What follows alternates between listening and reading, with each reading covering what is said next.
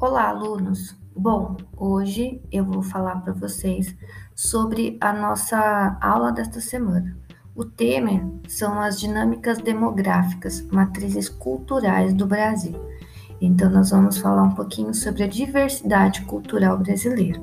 Vocês vão, podem assistir ao vídeo do Centro de Mídias, que relata bastante sobre essa diversidade cultural, as matrizes africanas, indígenas, que representam bastante para a formação cultural né, do, do povo brasileiro em geral. Né? Quando eu falo matrizes culturais, eu quero dizer aquilo que deu início à nossa cultura brasileira. Né? Então, quais são as influências, as matrizes, as bases culturais do Brasil? Tá? E quando eu digo aí dinâmicas demográficas, demográfica quer dizer a população. Então, como que é essa dinâmica da população, como que ela é, se relaciona, como que ela se desenvolve, né?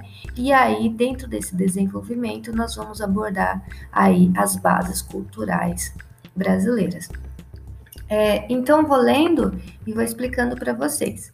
A diversidade cultural refere-se aos diferentes costumes de uma sociedade, entre os quais podemos citar vestimenta, culinária, manifestações religiosas, tradições, entre outros aspectos. Não sei se vocês recordam, mas no ano passado nós fizemos um trabalho relacionado a isso, né, com as tradições culturais de algumas regiões.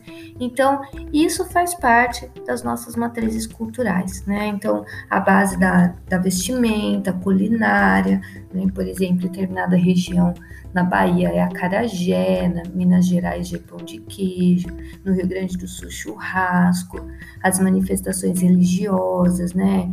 É, as festas, festa junina. Então são tradições que é, demonstram um pouco a cultura brasileira. O Brasil, por conter um extenso território, apresenta diferenças climáticas, econômicas, sociais e culturais entre as suas regiões, então, devido ao tamanho do Brasil, né, um território muito grande, nós temos muitas diferenças. Se vocês forem analisar alguns países europeus, por exemplo, Itália, países pequenos, Suíça, eles não vão ter tanta diferença cultural. Por quê? Porque ele é muito pequeno, né? Então não tem espaço, digamos assim, para se desenvolver tantas culturas. Já o Brasil, por ser grande e por ter um contexto histórico diferenciado, com diferentes culturas, diferentes povos vindo aqui para o Brasil, nós temos essa, essa dinâmica aí cultural muito forte. Os principais disseminadores da cultura brasileira são os colonizadores europeus, né? a, popu é, a população indígena e os escravos africanos né? É que eu estava lendo aqui e acabei me perdendo. Então, os europeus, né, por terem encontrado de certa maneira o Brasil, então, é os portugueses em primeiro lugar e depois todas as pessoas que vieram aí colonizar o Brasil trouxeram a cultura portuguesa aqui para nós, né, a cultura europeia.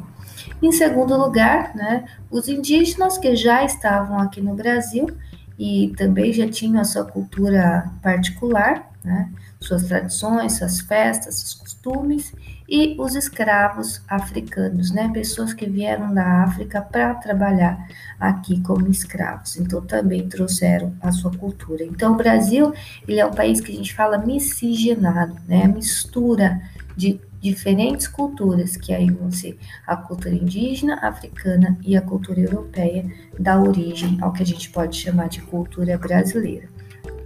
Posteriormente, os imigrantes italianos, japoneses, alemães, poloneses, árabes, entre outros, contribuíram para a pluralidade cultural do Brasil. Pluralidade, pluralidade é a mesma coisa aí que é diversidade, né?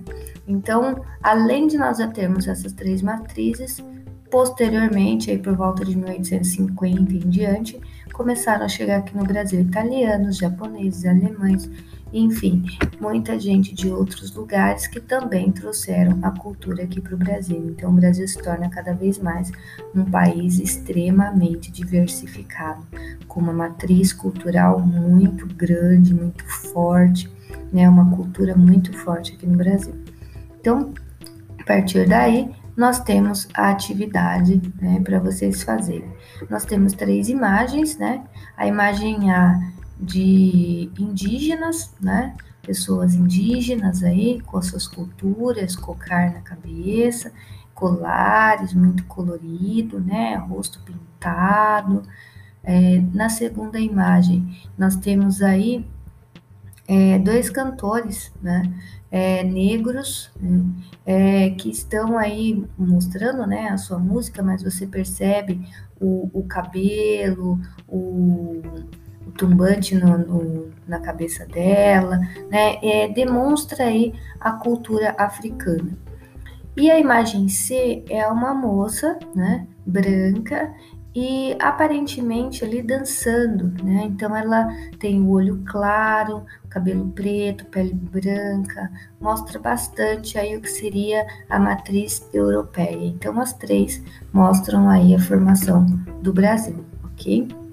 Então nas atividades vocês têm lá Responda a o que você entende por matrizes culturais do Brasil. Então, lembra que eu falei matrizes, aquilo que dá origem, né? Então, vocês vão responder aí com as, com as próprias palavras e coloquem, né? Quais são as três matrizes culturais, culturais brasileiras. Aí, as, a, o que as imagens A, B e C retratam? Quais são as influências desses povos para o Brasil? Então, o que, que tem na imagem A, na imagem B e na imagem C? Acabei de falar para vocês. E quais são as influências desses povos, né? Como que eles ajudaram aqui o Brasil? E assim, você considera importante a valorização da diversidade cultural? Justifique sua resposta. Então, você acha que importante seria nós termos uma única cultura e pronto, ou nós temos diversas culturas e valorizar, né? Valorizar quer dizer manter, é, fazer com que ela é, continue firme ali, permaneça, né? Vire uma tradição. Não adianta só gostar da cultura e, e não ajudar a, a mantê-la. Né? Então, você considera importante essa diversidade, essa mistura cultural? Você vai responder sim ou não e vai justificar sua resposta. Ok? Então é isso. Espero que vocês tenham entendido. Qualquer dúvida, estou à disposição de vocês. Obrigada.